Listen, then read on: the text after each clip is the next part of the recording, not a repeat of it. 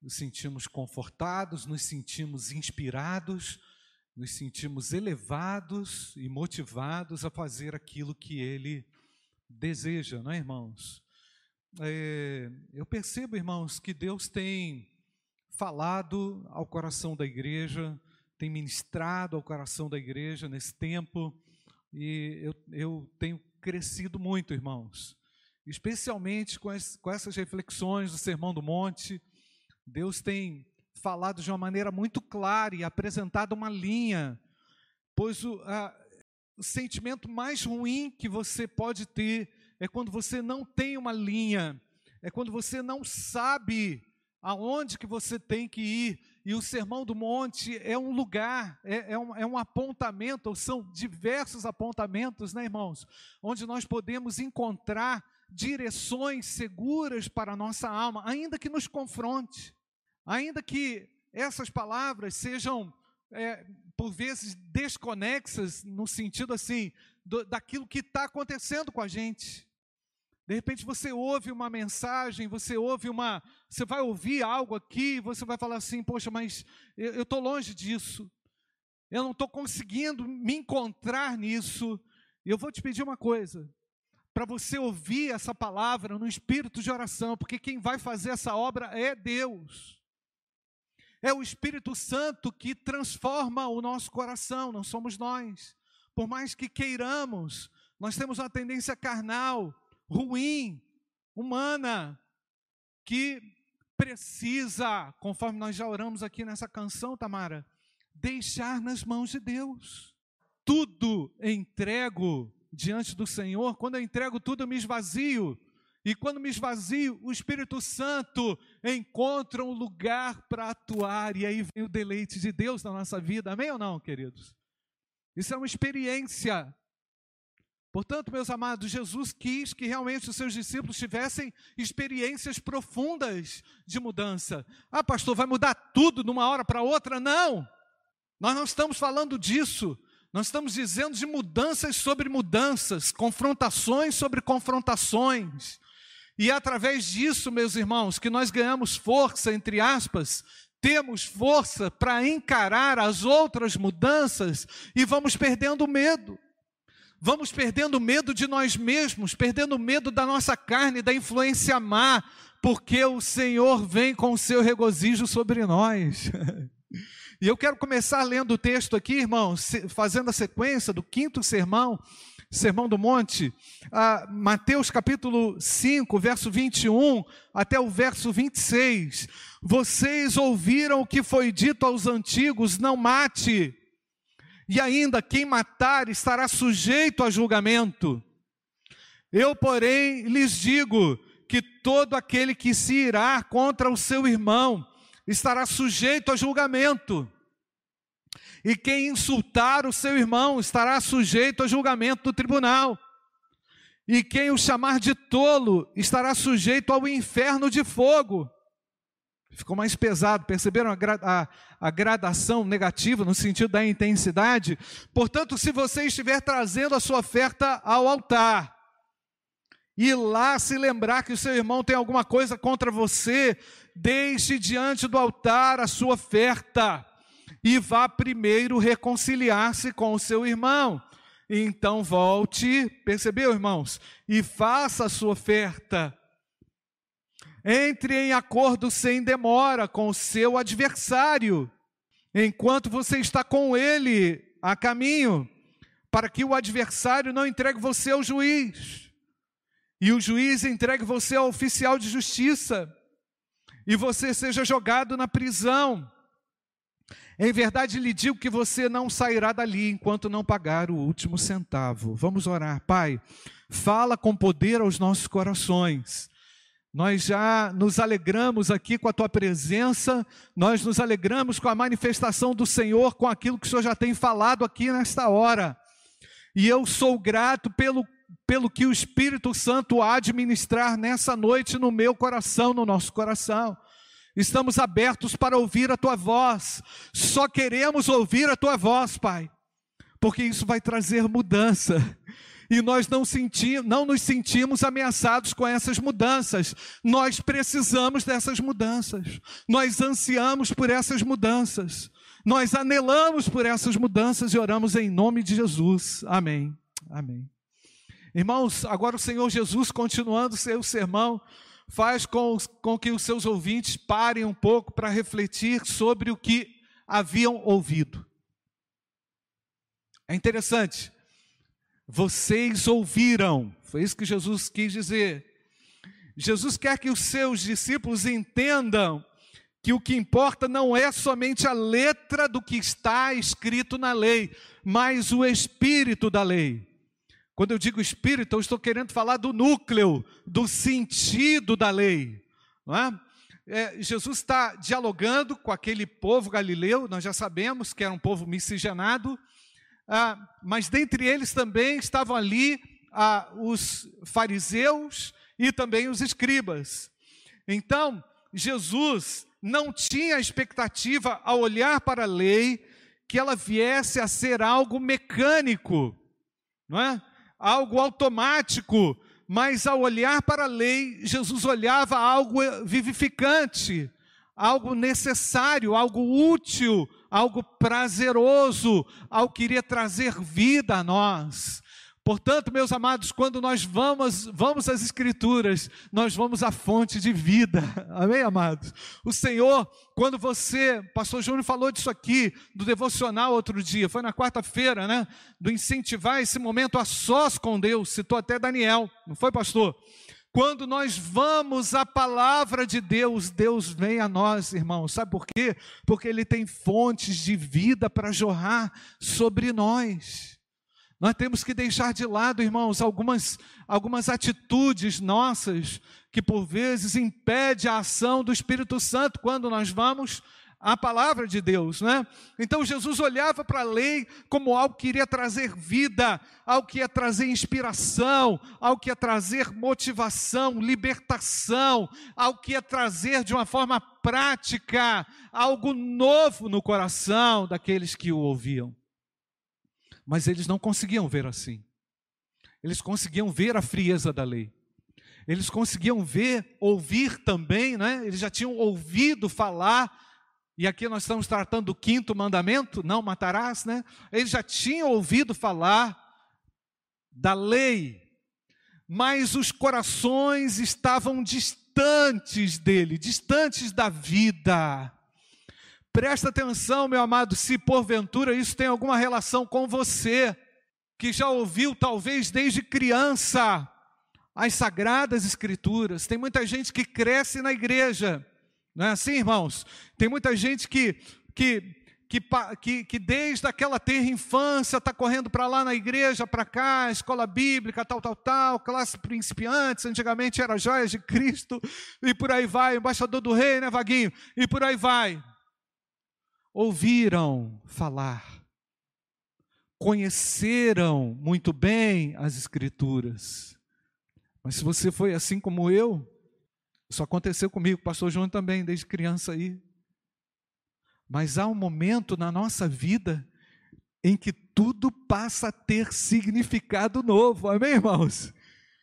Porque a palavra se torna viva, no nosso coração. Amém, amados?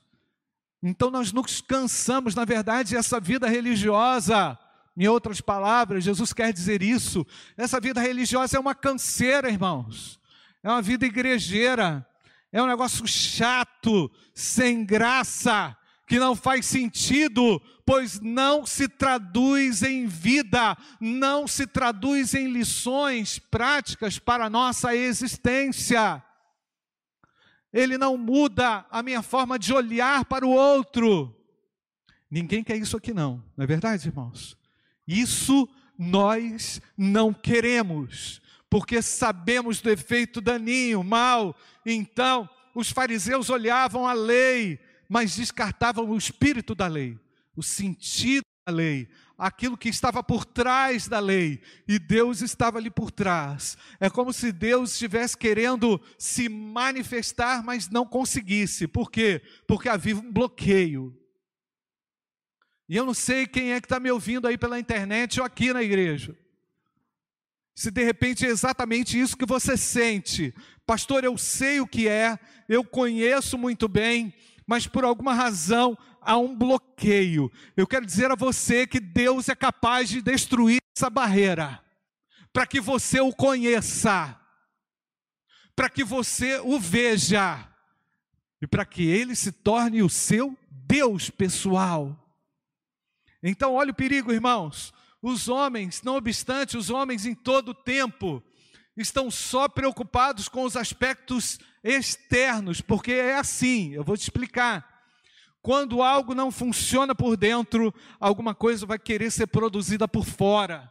Quando você não percebe a vivacidade da lei de Deus no seu coração, a intensidade dela no seu coração, você é de sobrevivência espiritual, mas aquilo é maquiagem. Aquilo não funciona. Aquilo não não adianta. E eu lembrei aqui uma vez, irmãos, que eu enchi o tanque do, do, do carro uma vez, era o Fusquinha. Lembrei exatamente da cena agora. E os caras tinham colocado água na gasolina. Hã? Eu voltei lá e falei assim, meu amigo, o que, que aconteceu aqui? O cara tirou a gasolina, Daniel. Fiz o cara tirar, o cara do posto lá tirar a gasolina. E tinha água. Irmãos, não adianta. O óleo é do Espírito e vem de Deus. Não adianta você querer simular ou produzir vida religiosa, ainda que você faça tudo muito certinho, né? Cante bonitinho, pregue bonitinho, faça tudo bonitinho, ou saiba orar bonitinho, ou tenha uma aparência de crente. Não é isso que o Senhor Jesus espera. Os homens da atualidade estão extremamente preocupados com as coisas de fora, mas estão esquecidos do seu interior, estão abandonando o interior. E eu digo a você, meu amado, Jesus Cristo está voltando, Ele quer uma igreja cheia de vida, amém, irmãos? não é cheia de gente. Não estou falando isso só porque hoje está vazio, não. Eu estou falando porque Jesus está citando aqui uma multidão. Jesus está falando com a multidão que, entre aspas, o conhecia, conhecia a lei, mas não conhecia a essência da lei, o espírito da lei. E aqui, irmãos, é que reside a raiz de todos os problemas e a essência do sermão do monte, é o coração do indivíduo. Jesus não está preocupado em falar palavras em que as pessoas vão colocar frasezinha de efeito no Instagram. Jesus está preocupado se realmente essas pessoas vão entender, internalizar e abrigar a palavra de Deus no seu coração, porque quando isso acontece, isso traduz em vida. Então Jesus estava falando o tempo inteiro no Sermão do Monte sobre essa relação entre forma, presta atenção aqui, de um lado a forma e do outro lado forma e conteúdo. Forma e conteúdo. Você acha que o pessoal hoje está preocupado com conteúdo ou com forma, gente? Com a forma. Nós somos a geração estética, não é? E que você se torna cada dia mais requintado ou aprimorado ou exigente com as coisas estéticas, com as coisas de fora. Aqui tem uma relação tensa, irmãos, entre a forma e o conteúdo. Você pode até se lembrar do que o apóstolo Paulo citou no ministério que ele recebeu do Senhor em 2 Coríntios capítulo 3, Mariana, acho que é agora, 2 Coríntios capítulo 3, verso 4 até o verso 8. Volta lá, 2 Coríntios capítulo 3, verso 4 até o verso 8. E é por meio de Cristo que temos tal confiança em Deus. Não porque nós mesmos sejamos capazes de pensar alguma coisa, como se partisse de nós. Presta atenção, irmãos, dessa relação de dependência que o apóstolo Paulo tem. Pelo contrário, nada depende de nós. Em outras palavras, a nossa capacidade vem de Deus. Você pode repetir essa última frase comigo, querido? A nossa capacidade vem de Deus. O qual nos capacitou para sermos ministros de uma nova aliança. Olha o que o apóstolo Paulo fala: não da letra, mas do espírito. Porque a letra, o que, que ela faz, irmãos? Mata. Mas o espírito, o que, que ele faz? Vivifica. E se o ministério da morte, gravado com letras em pedras, está falando de quê? Está falando lá dos dez mandamentos. Se revestiu de glória, a ponto dos filhos de Israel não poderem fixar os olhos na face de Moisés. O apóstolo Paulo não é contra a lei, ele está reivindicando aqui a autoridade que vinha lá daquelas pedras dos dez mandamentos, por causa da glória do seu rosto. Exatamente o apóstolo Paulo cita esse momento tão espiritual, tão elevado em Moisés, por causa da glória do seu rosto, ainda que fosse uma glória que estava desaparecendo, como não será de maior glória o ministério do Espírito? Amém, queridos? A igreja precisa se apropriar das bênçãos do Espírito Santo, porque só através do Espírito Santo é que vamos conseguir fazer coisas excelentes e grandiosas para Deus. Porque a letra vai matar. Você percebe, irmãos? Mas nós sabemos que é da letra que nós recebemos a iluminação do Espírito Santo, como nos falou aqui muito bem o professor André na lição de manhã. A letra só tem validade prática quando ela carrega em si a própria iluminação do seu autor, não é? Então Jesus Cristo está querendo dizer exatamente isso, né? Ah, o Martin Lloyd Jones, no livro dele, Sermão do Monte, ele diz o seguinte: o propósito da letra é apenas de dar corpo ao espírito. Presta atenção, o propósito da letra é dar corpo ao espírito, mas o espírito no sentido da intenção, e esse é o elemento que realmente importa. Jesus Cristo não estava, estava só falando do que Moisés ensinou no Antigo Testamento ao citar o quinto mandamento, né, especificamente nos dez mandamentos, mas Jesus também está introduzindo na sua mensagem ao que deveria ocupar o coração daqueles que a ouviam, ao que deve ocupar também o nosso coração, porque sabemos que Toda a escritura é divinamente inspirada, nós não temos nenhuma dúvida disso, e nós precisamos, irmãos, de reverência a essas santas escrituras, porque ela tem transformado a nossa história. Nós precisamos nos dobrar a Deus entendendo que é dessa palavra que ele vai continuar produzindo as mudanças e as revoluções necessárias no nosso coração. E eu gostaria que você nessa noite compreendesse que o ministério do Espírito Santo não é do pastor, não é de A, de B, não pertence a uma denominação. O ministério do Espírito é para todo aquele que recebeu o Espírito Santo de Deus. Então ouse crer, ouse confiar que Deus há de fazer coisas através, grandiosas através da sua vida. Quem crê nisso diz um glória a Deus. Então, mas tem gente cheio de informações. E Jesus sabe que as informações, por vezes, são comprometedoras, porque à medida que você também sabe e não pratica, você se torna um mero ouvinte e que daqui a pouco tudo isso esquece, você esquece disso. Mas aquele que ouve e pratica, percebe o que, queridos? Uma dinâmica nova na sua vida. E aí ele quer mais. E aí ele precisa de mais. E aí ele reconhece que precisa de mais conteúdo, não é assim, irmãos? Não é? Então, quando nós ouvimos, sentimos o efeito poderoso dessa palavra no nosso coração, isso nos inspira ainda a buscar mais. Então, era exatamente isso que o, Senhor quer dizer ao citar o, o quinto mandamento ah, que eles tinham ouvido apenas e não tinham entendido o mandamento, e nós vamos ampliar um pouquinho aqui. Mas ao mesmo tempo, meus irmãos, nós não podemos olhar para o Sermão do Monte, como já falei aqui, de uma forma legalista. Tipo assim, alguém já viu aquela nota de 200 reais? Tem no bolso, Marquinho? Está com quantas aí?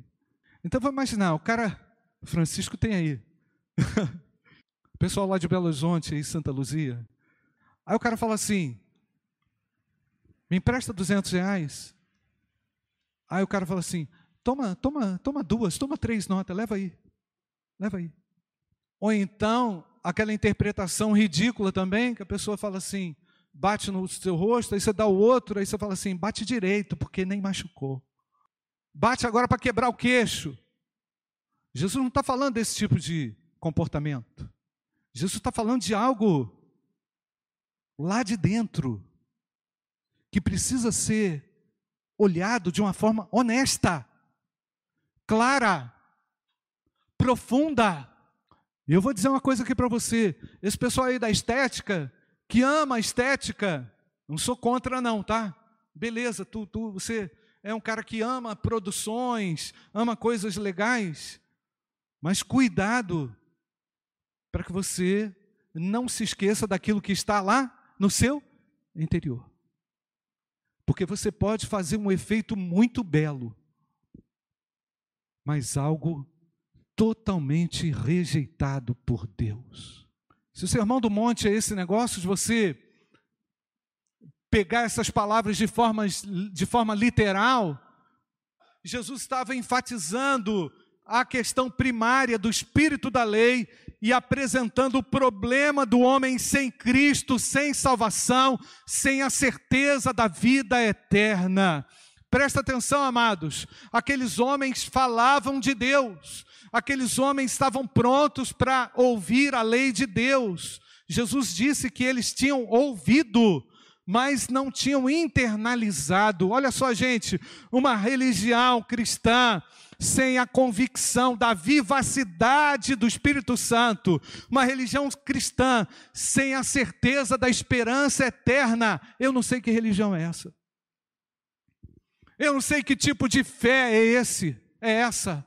Então Jesus questiona profundamente aqueles ouvintes na sua história de fé, na sua jornada de fé, é? para que possam rever as suas posturas diante dele que estava ali, o Senhor vivo ali. Então presta atenção: os, os fariseus os escribas estiveram só preocupados com o ato do adultério, estavam só preocupados com o ato do homicídio, estavam só preocupados com aquilo que julgavam ser um peso da lei, como o quinto mandamento: não matarás porque quem matasse ia ser réu de juízo. Estavam preocupados com a formalidade da lei, mas eles não tinham Deus. Eles não estavam preocupados com o que Deus achava disso, com o que Deus pensava disso. Não é? Então, enquanto estivessem dispostos a só pensar dessa forma, estariam equivocados, profundamente equivocados. Numa outra ocasião, Mariana, o Senhor Jesus estava anunciando isso aos escribas e aos fariseus, lá em Lucas, capítulo 16, versículo 15. Mas Jesus lhes disse: Vocês são os que se justificam diante dos homens. Mas o que está escrito lá, irmãos? Mas Deus conhece o coração de vocês pois aquilo que é elevado entre homens é abominação diante de Deus. Aquilo, em outras palavras, gente, deixa aí, aquilo que vocês fazem diante dos homens, Deus abomina. Então vocês recebem a aprovação dos homens, mas Deus não gosta disso. Deus abomina o culto de vocês. Já pensou, irmãos? Tudo que nós fizermos aqui, se não fizermos buscando esse espírito da lei, buscando a manifestação de Deus, buscando a vivacidade do Espírito Santo, buscando a praticidade na nossa vida, nós podemos correr esse risco. Corremos o risco de nos transformarmos em pessoas religiosas. Então, Jesus enfatiza aos seus ouvintes ah, e se esforçou para mostrar algo que ocorre antes, bem antes bem antes, antes do adultério. Bem antes do camarada querer sair com a mulher do vizinho. Bem antes. Jesus fala que o adultério já aconteceu antes do ato. Jesus está dizendo que a morte, você já mata uma, uma pessoa antes de enfiar a faca nas costas dela. Você não vai fazer isso, não. Jesus está falando da intenção. Jesus está falando da motivação. Jesus está falando de algo que por vezes nós guardamos aqui e queremos esconder aqui, mas que é perfeitamente visto por Ele, não no sentido da ameaça, mas no sentido de nos libertarmos, porque Deus tem perdão, amém ou não, queridos? Deus tem um perdão libertador, Deus tem um perdão que transforma a gente. Ainda que você queira apertar o pescocinho lá do seu esposo, não sei de quem, do seu chefe, ainda que você esteja planejando a morte de alguém. Jesus está falando de sentimentos reais. Ô gente, presta atenção. Jesus caminha na real. Jesus caminha na real e está mostrando o que é a real na vida das pessoas. É como se ele pudesse nos colocar do avesso. O Sermão do Monte é o desnudo da igreja, é o desnudo dos crentes, para que eles sejam reformados de acordo com a palavra de Deus. entendendo o espírito da lei, entendendo exatamente qual é o sentido da verdade, não é? Então, Jesus enfatiza que o desejo de fazer essas coisas na mente é que realmente é repreensível aquilo que você abrigou, meu irmão, contra alguém que te magoou, contra alguém que te deu uma rasteira, contra alguém que te traiu, contra alguém que minou a sua confiança, destruiu a sua confiança Jesus Cristo está falando de sentimentos reais que transitam e nos, nos transitam no coração e por vezes nos coloca até mesmo com a vontade de tirar a vida do outro. Então, Mariana, volta lá. Vocês são, Lucas 16, 15, os que se justificam diante dos homens mas Deus conhece o coração de vocês, pois aquilo que é elevado entre os homens é abominação diante do Senhor. Por isso que é possível a gente estar envolvido com algo muito bom, do ponto de vista religioso, mas com a motivação errada. Assim o Senhor coloca todo mundo no mesmo plano, irmãos, de condenação. É mais ou menos aquilo que o professor André falou aqui hoje de manhã. No Sermão do Monte, Jesus nivela todo mundo. Vocês estão aí dizendo que vocês sabem a lei, que vocês reproduzem a lei, então Jesus coloca todo mundo no pé de igualdade, a mim e a você. Meu amado, Deus quer santificar a sua igreja, purificar a sua igreja através dessas reflexões do Sermão do Monte. Deus quer revolucionar a sua igreja. Meu amado, e olha esse problema da estética. Tem tanta gente preocupado com a estética, com aquilo que está por fora, se arruma muito bem, mas ele não consegue pensar no mal que há na inveja. Ele não consegue medir a, a ruína que é o ciúme. Ele não consegue avaliar o problema que é o orgulho, percebe, queridos? Por quê? Porque o coração não é tratado, vivem orgulhosamente e não se importam, vivem no dia a dia de forma invejosa, cobiçosa. O camarada está planejando transar com a mulher do vizinho e ele diz que é crente.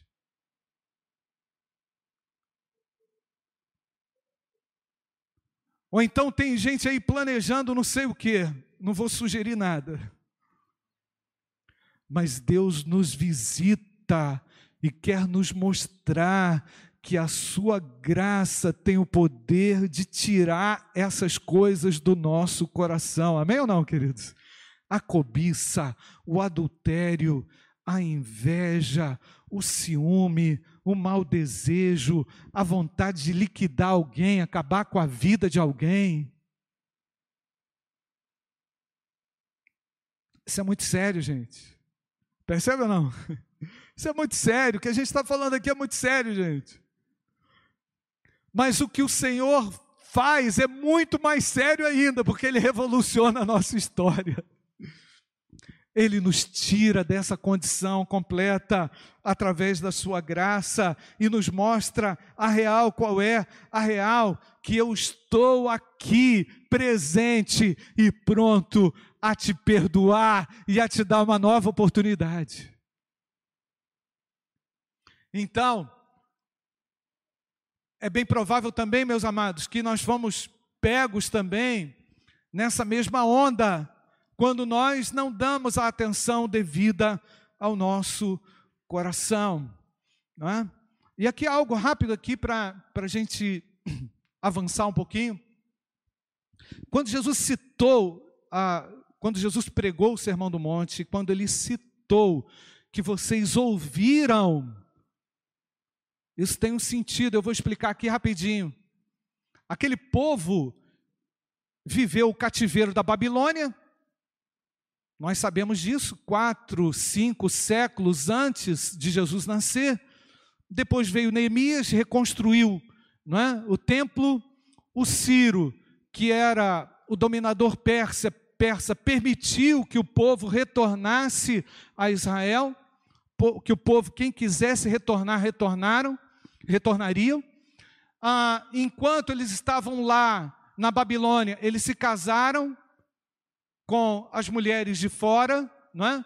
As próprias mulheres hebreias, judaicas, foram é, é, é, é, captadas, não é? cooptadas por eles, elas não tinham mais os direitos.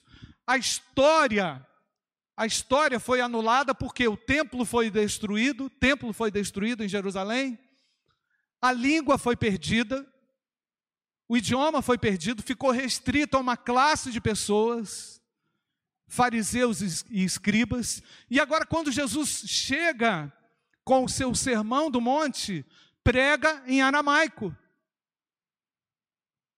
Ou seja, quem detinha, o resultado disso é que quem detinha a capacidade de ler e interpretar eram apenas os religiosos. Então, por isso que Jesus diz: Olha, vocês ouviram que está escrito na vossa lei, ou seja, eles não, não tiveram nem a capacidade de ler e de interpretar em razão desse problema histórico. Então vocês ouviram como eles ensinaram vocês, mas eu, porém, vos digo. O, o eu, porém, vos digo é extremamente importante para a gente compreender todas as direções que Deus passa a dar, que o Senhor Jesus passa a dar no Sermão do Monte. Vocês ouviram o que foi dito aos antigos, coloca lá no 21, Mariana.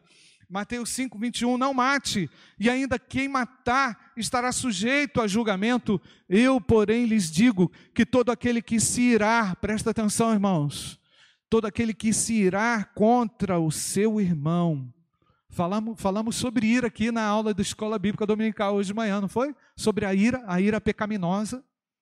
Todo aquele que se irá contra o seu irmão estará sujeito a julgamento. Sabe por quê, gente?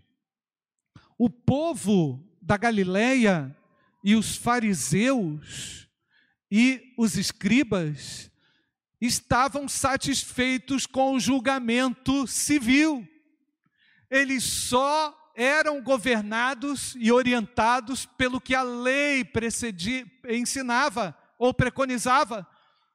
Portanto, Jesus apresenta uma dimensão mais profunda. Ele diz assim: se você irá com o seu irmão, você vai estar sujeito a julgamento.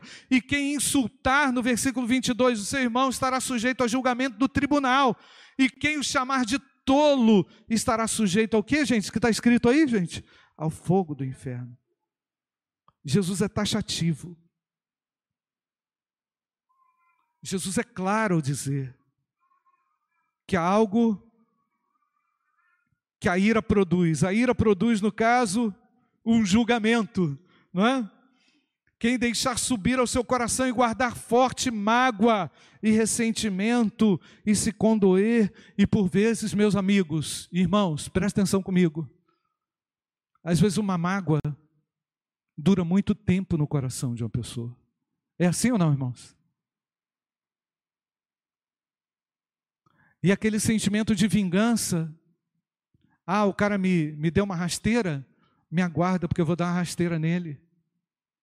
Ah, essa pessoa fez isso comigo, então me espera que vai chegar a minha vez. Jesus está combatendo esse tipo de argumento. Jesus está combatendo esse tipo de atitude. Então, quem se irá será julgado. Agora, presta atenção, irmãos, vou até beber água. Aprendi com o pastor Júnior a beber água ali na plantinha, meu irmão. Obrigado, Júnior. É. Pensa quanta gente anda irada hoje por causa desse negócio de aquela palavra que eu não quero falar o nome, irmãos. que eu não quero falar aquele nome mais não. Pensa quanta gente que está revoltada. Percebe, irmãos? Porque não pode, não pode, não pode, não pode. Pensa quanta gente que tem agido violentamente, agressivamente dentro de casa. Já percebeu isso? Nível de estresse elevadíssimo.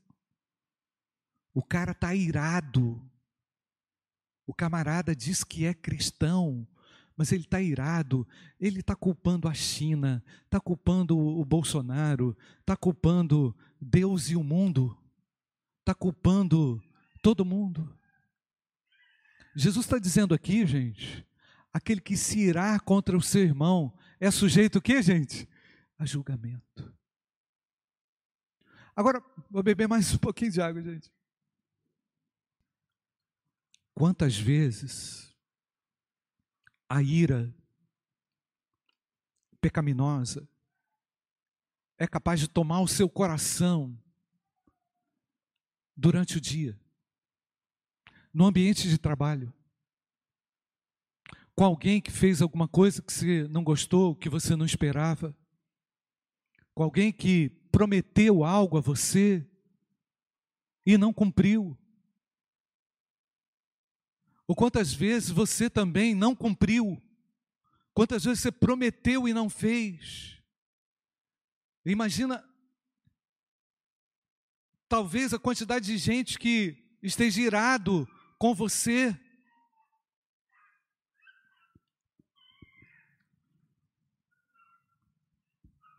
Gente, Jesus está tratando uma questão tão necessária que é a questão dos nossos relacionamentos.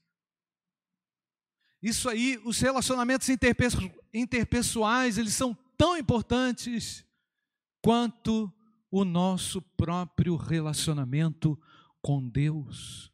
Porque se eu digo que eu tenho um bom relacionamento com Deus e eu odeio meu irmão, meu irmão, tu, tá, essa religião aí é uma, é uma falácia. Você percebe que não sobrou para ninguém agora, irmãos? Percebe como agora nós teríamos que já dobrar o nosso joelho e falar com Deus: Senhor, tem misericórdia de mim. Porque por vezes você fica irado mesmo. Porque por vezes o sentimento que dá é um sentimento de desgosto mesmo.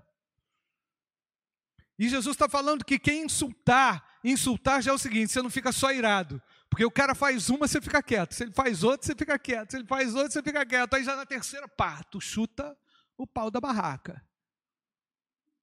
E aí você já quebra tudo. Quando você começa a quebrar tudo, é porque você já está afim de insultar. E aí a questão se tornou ainda mais complexa é quando o indivíduo não tem mais respeito pela figura humana. E o professor Fernando falou isso aqui na, no outro domingo, na aula de ABD. É bom que está tudo gravado e eu sei que você vai passar o feriado assistindo as aulas de ABD que você não veio.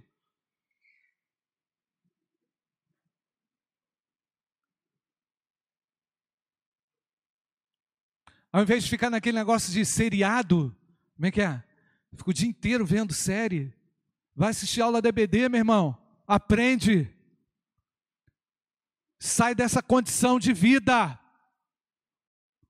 Gente, sério. Jesus está falando de algo que depõe contra nós, não é? Como é que pode o indivíduo deflagrar a violência contra um ser que foi criado à imagem e semelhança de Deus a ponto de insultá-lo? E aí você vê o que está acontecendo na rede social: é um xingando o outro. É ou não é, irmãos? De graça. O cara está assim, ó, pá, pá. Aí você vê o pecado da humanidade se alastrando. Jesus já havia ensinado há dois mil anos, hein, Carol? E o pessoal está aí, continua só aprofundando nas besteiras, só brigando por causa de motivo fútil, só deixando o pessoal ainda mais nervoso, a situação ainda mais complexa. E quem chamar o seu irmão de tolo está sujeito ao fogo do inferno. Os judeus ignoravam o tribunal de Deus, mas eles só olhavam para o tribunal da justiça da lei. Meu Deus. Todo aquele que fica com raiva do seu irmão se torna réu perante o tribunal. Jesus vai mais longe, ele arranca a raiz do assassinato e ele expõe: olha, você está matando, sabe por quê? Porque você não conseguiu controlar a sua ira. Gente, isso é muito sério você não colocou esse sentimento nas mãos de Deus. Gente, a igreja triunfa, sabe por quê? Porque ela tem um Deus que ouve a oração do seu povo. A oração, a igreja tem a vitória, porque ele arranca a raiz de todo o mal do nosso coração. E tudo aquilo que você planeja contrária à vontade de Deus, pode cair por terra. Sabe por quê, meu amado? Porque há uma perfeição grandiosa aqui. Jesus está falando de uma lei, meu amado, que é muito superior que a lei do amor, que me faz acolher o outro, amar o meu inimigo. E é disso que ele fala. É disso que ele fala. Versículo 24 Pode voltar lá, Mariana. Aí, é no 23, Mariana. Aí o camarada, que é o religioso, ele faz o seguinte: ah, não, vou fazer o seguinte, eu vou lá na igreja, porque aí eu vou ficar bem na fita, vou até dedicar uma oferta bacana lá e tal. Não. Jesus está olhando e ele sabe o seguinte: olha o que está dizendo aqui, ó. Se você estiver trazendo a sua oferta ao altar, Aí Jesus toca na vida religiosa. Primeiro ele toca na, no relacionamento, agora ele toca na vida religiosa, na rotina. Se você estiver trazendo a sua oferta no altar e lá você se lembrar que o seu irmão tem alguma coisa contra você, em outras palavras, é o Espírito Santo que está falando com você.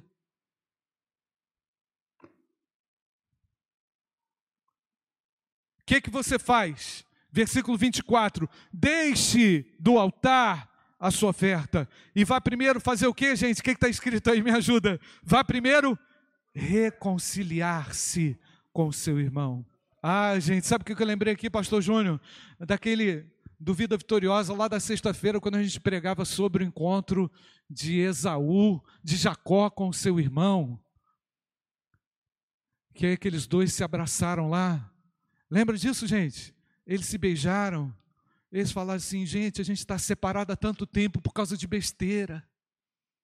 A gente está brigado com um com o outro por causa de idiotice, por causa de uma miséria, por causa de uma besteira. Então deixa diante do altar a sua oferta e vá primeiro reconciliar-se com o seu irmão. Então volte e faça a sua oferta. Sabe por quê, meu amado? Quando você se reconcilia com o seu irmão, você faz bem a você e você também traz cura para o outro. Ah, é ou não, irmãos?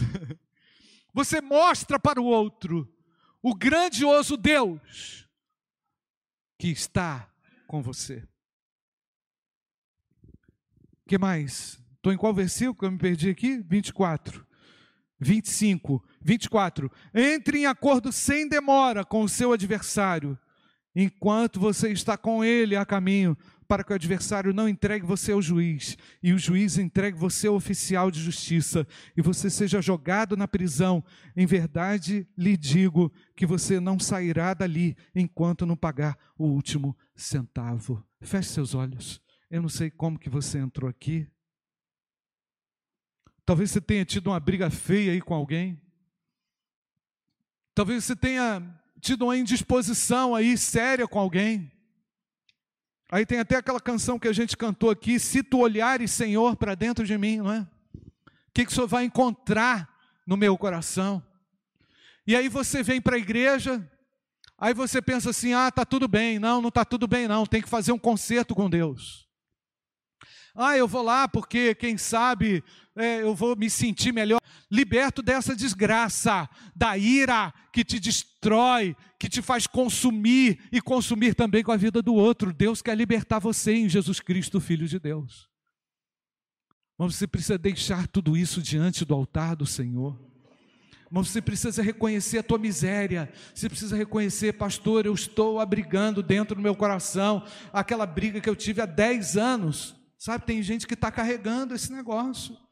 Aquele negócio que eu tive que o pastor, sei lá quem, a minha, minha tia, o meu irmão, a minha avó, é, eu não sei qual é a situação, mas Deus quer tirar você dessa situação. Porque isso pode ser um muro e aí você está anos e anos e anos vivendo uma vida religiosa e o Espírito está te mostrando que você precisa é do Espírito da lei. O que você precisa é da centralidade da verdade. Para conhecer de fato a verdade e ser liberto pela verdade. Jesus Cristo está aqui. Nós vamos ouvir essa canção.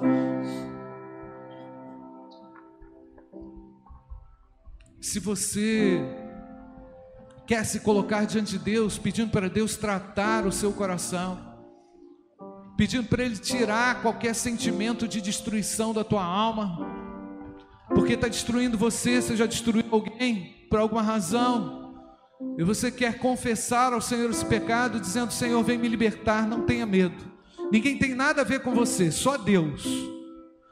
É como se você estivesse agora solitariamente com o seu Deus, Deus falando com você. E você quer libertar-se. E você quer dizer ao Senhor: Pai, me, me, me tira dessa raiz de amargura, me tira dessa situação. Eu sei que o Espírito de Deus pode me libertar agora.